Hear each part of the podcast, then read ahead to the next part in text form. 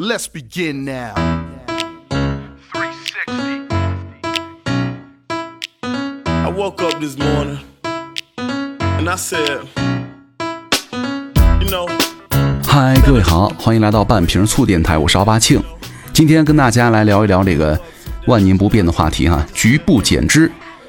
你们有没有发现，随着这个天热了之后啊哈，网上突然冒了一堆这个仿健身博主哈？什么叫仿健身博主呢？就是原来可能也并不锻炼，也不是这个领域的，那突然开始发什么自己锻炼的一些视频了。而你随便点进去看几十秒呢，就知道是扒了其他上，呃，外网上的一些博主的内容哈，然后呢改都没改，自己照了做了一遍，然后呢动作质量哈真的是差到令人发指，大家在看的时候呢，也要稍微的谨慎一点了哈。那有人说呢，奥巴西你怎么也不出点什么健身视频呢？我们也学习一下啊！妈呀，我练这熊样啊，别了啊，听听节目还行，就给大家找点有趣的录给大家听哈。真的想学的话，还是去看一下那些专业或者职业、半职业的科普家们，是吧？去练习，找个靠谱的教练，动作才更标准，才更适合你们自己，对吧？不要盲目的乱学。之前网上有一什么二十八天断食减肥超话，对吧？啊，我觉得真的，任何减肥的方法，归根到底呢，都取决于你们摄入和消耗的卡路里的平衡。吃的少，消耗多呢就减肥；吃的多，消耗少就增肥，就这么简单。那流行的饮食方法也是一样的。如果告诉你每天大量吃什么什么水果可以减肥，大多数是因为啊某些水果饱腹感很强，含糖量少，导致你们的总卡路里的摄入量少了，你才能够瘦下来。那么几个小时的断食法呢，归根到底都是从减少每天摄入的卡路里来入手来减肥的。通常呢，消耗三千九百卡等于一斤脂肪，所以说每天比平时饮食少吃五百到一千千卡啊。那一周之后呢，你可能还能够减掉一到两斤啊。这儿需要注意的是，在减肥的过程当中呢，你减掉的肥啊，不只是脂肪，还有水和一定的肌肉。还有就是在饮食改变之后呢，身体它会有调节功能，导致前面的几斤很好减，但是呢，到了一定程度就减不下去了，这样的情况也会发生啊。另外呢，体重低、腰围细也不就等于健康了。导致肥胖的因素有很多哈，主观上的饮食不均、缺少运动，当然了，还有一些客观上的个人努力也很难改变的原因哈，比如说基因呐和一些疾病，对吧？我发现任何流行的减肥方式哈，都是从什么贴点创口贴啊、按按穴位啊这些自己既不用调整饮食，也不需要去锻炼啊，很受追捧。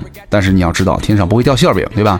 希望你们省略一切努力，直接享受到成果的心态哈，比体重计上的数字要危险多了。还有哈，那些教粉丝们足不出户就能够瘦身啊，局部瘦身，每天三五十分钟啊，七十四二十一天甩掉什么拜拜肉啊、小腿肚子呀、小肚腩的博主，以及推荐任何减肥产品的博主，他们发的任何内容，你只需要取消关注，或者是点击微博垃圾营销就行了啊。很多时候你看饿了肚子，他血糖低、体重焦虑的人呢，脾气也可能不太好。当然了，我觉得。呃，一直以来也给大家就科普哈，健康减肥、健康生活。但是呢，其实我想说的是，很多时候我们做好自己就行了，对吧？你不是那些脑残们的父母，素不相识，朋友也不是，没有必要去打扰别人的生活嘛。他们的做法可能有些不健康，跟你们的理念呢，跟咱们的理念不合。但是呢，他们也没有影响到我们的生活，对吧？所以说，从某种程度上来说呢，所谓的什么断食啊，什么吃某种减肥产品呢，并不是他们的错，可能是明星效应、社会的审美标准以及。父母的教育方式、朋友的影响，对吧？成分很复杂，所以说咱们要有容忍别人有不同的想法，明白这个世界上其实并不完美，是吧？做好自己就行了。好，那嘚啵完了哈，今天咱们来聊一聊这个，再来聊一聊哈，局部减脂可能吗？为什么总有人想局部减脂呢？人们想减脂的原因有很多哈，比如说改善健康状况、降低心血管疾病、糖尿病等慢性疾病的风险等等，还有很多呢，纯粹是为了让身体达到某种的特定的体型，以迎合特定的审美。但是呢，局部减脂似乎更容易出现在女性当中。那么影响人体的脂肪分布的原因呢有很多，包括了性别、年龄和遗传了。比如说，女性的体脂率呢往往比同龄的男性更高，而女性呢倾向于在大腿和臀部储存过多的脂肪，尤其是在生育期间哈。这个女性呢更年期更容易积累在腹部脂肪了，而男性呢则在一生当中都容易在腹部累积脂肪。那又不知道出于什么样的原因哈，男性呢出现啤酒肚似乎更容易被接受啊，而女性呢，不管是大腿、臀部还是腹部的累积脂肪，都容易被当作是不美的一种表现。那追求局部减脂的男性呢，一般来说就只想看看到这个腹肌，而女性呢，则想要全身各处不满意的部位全部达到定向的瘦身效果。那问题来了，局部减脂可能实现吗？所有出现过局部减脂的理论呢，都没有办法被证明是真实有效的。要想减脂，首先咱们得知道减脂的原理。细胞当中的这个脂肪啊，以甘油三酯的形式存在，人体呢可将其作用成能源物质，而在它被人体燃烧供能之前呢，需要分解成更小的单位，称之为游离脂肪酸和甘油，它们可以进入到血液当中。那重点来了，用作燃料的这个游离脂肪酸和甘油呢，可能来自体内的任何地方，而不是来自于正在运动的区域。所以说，如果你想瘦的话，也是全身一块瘦。也就是说，你想瘦，但是呢，同时也会瘦胸，是一样的道理。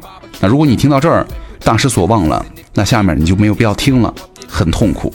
有人问那些局部减脂的实操呢？这个局部减脂啊，除了在理论上没办法实现，实践过程当中呢，也是被证明无效的。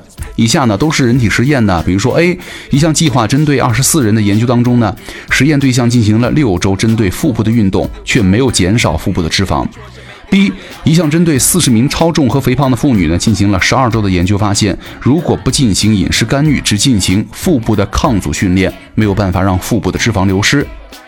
C 一项为期十二周、针对一百零四名参与者的实验当中呢，受试者完成了针对上肢的训练，尽管确实发生了一些脂肪减少，但是呢，减少存在于整个身体，而不是手臂。D 一项为期十二周、针对七名男性和四名女性的实验当中呢，受试者完成了针对腿部的训练，结果发现训练计划可以有效的减少脂肪量，但是呢，无法实现局部的脂肪减少。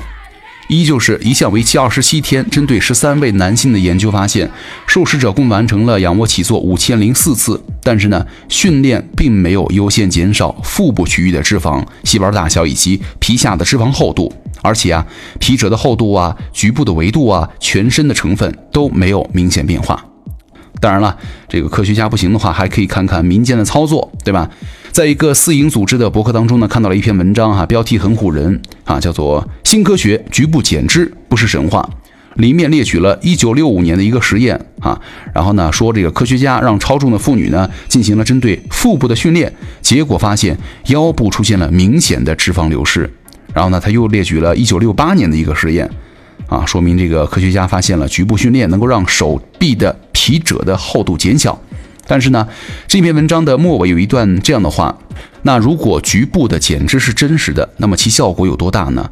在上面的实验当中呢，你可以看到局部脂肪减少量非常大，对吧？但是呢，这项研究当中的局部脂肪的减少很有可能是由于力量训练之后增加了有氧运动而导致的啊。简单来说，是不是真的局部训练导致的局部瘦脂还真不确定。要怪呢，只能怪那些人练完了腹部又去有氧了。所以说，关于手臂局部减脂的，也发现了一段总结哈，就是说，针对手臂的力量训练之后呢，肌肉变大或者充血，挤压到了脂肪，所以说看上去脂肪变薄了。这也就是很多人觉得哇，练完某个部位运动的这个手臂啊，视觉上立马细了的原因。那这么看来是吧？局部减脂还是不存在的。那想减脂怎么办呢？最好的方法哈是以下的，比如说心肺训练。高强度的间歇训练、全身抗阻训练和综合运动了，就是抗阻加心肺。说白了就是有氧加力量。其中要说一特别的问题啊，很多人关心持续训练的效果好还是间歇训练的效果好。之前也看到了一篇文献啊，总结了七百八十六项研究，得出了结论就是高强度的间歇训练和中等强度的连续训练都可以降低体脂率，而总绝对的脂肪量的减少呢，间歇训练比持续训练多了百分之二十八点五。但是呢，从另外一方面来看哈，HIIT 给关节啊、骨骼关节啊会带来很多的冲击，也会有更高的损伤率。所以说，如何权衡的话，就看你们如何把握了。另外，如果你本身这个关节并不好，身体也不好，体力也不好，也不要气馁哈。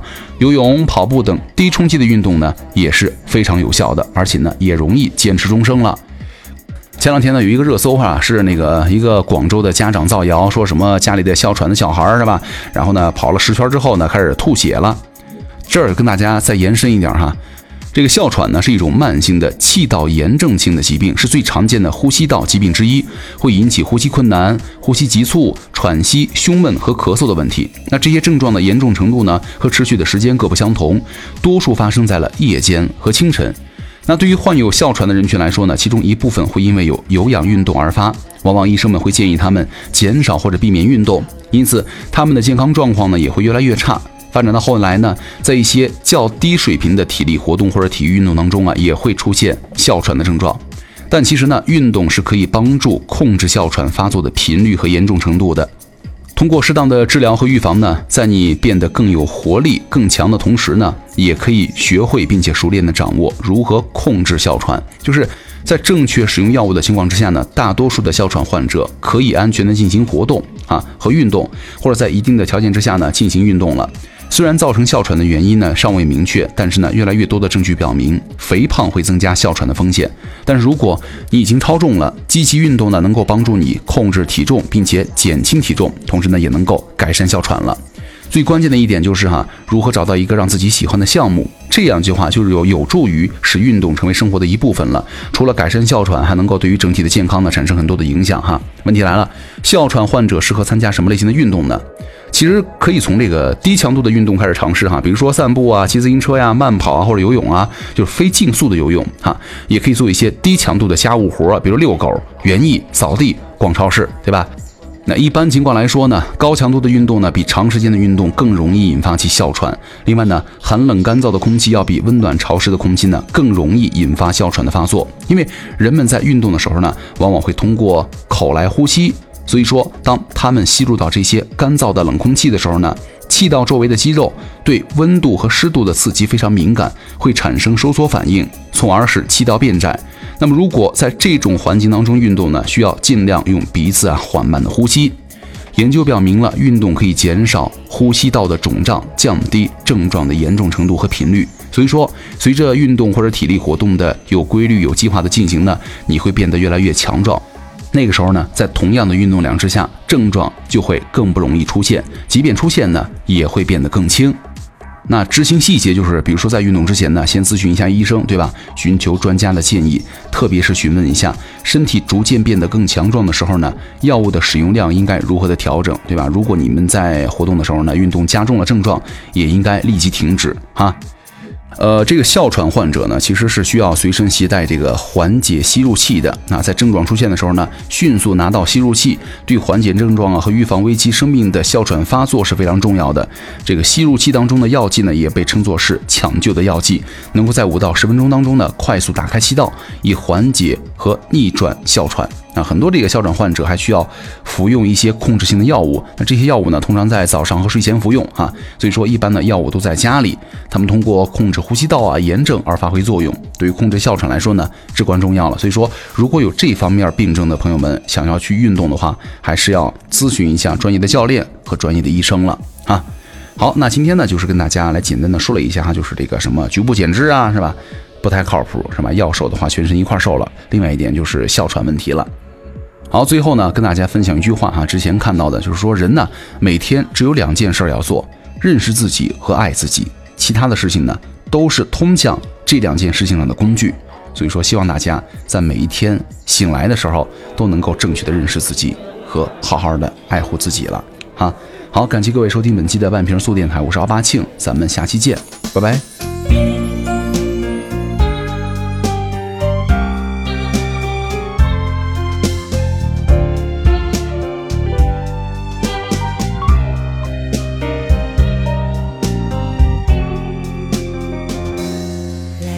烛光照在他脸上声音若沙哑，就多了些遐想。温热的晚风，灌满了走廊。湿透的衣裳，在流淌的海浪。不必去想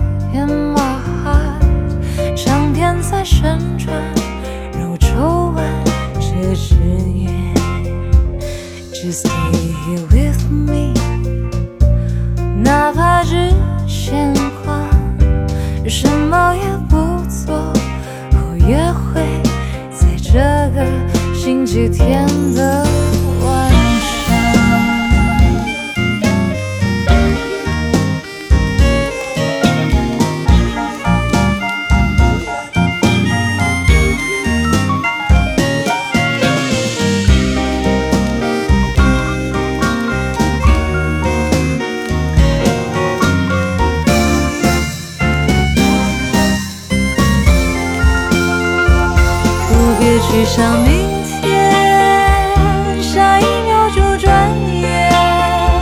像漫长的笑话，把缝隙都填满。我才不想去留。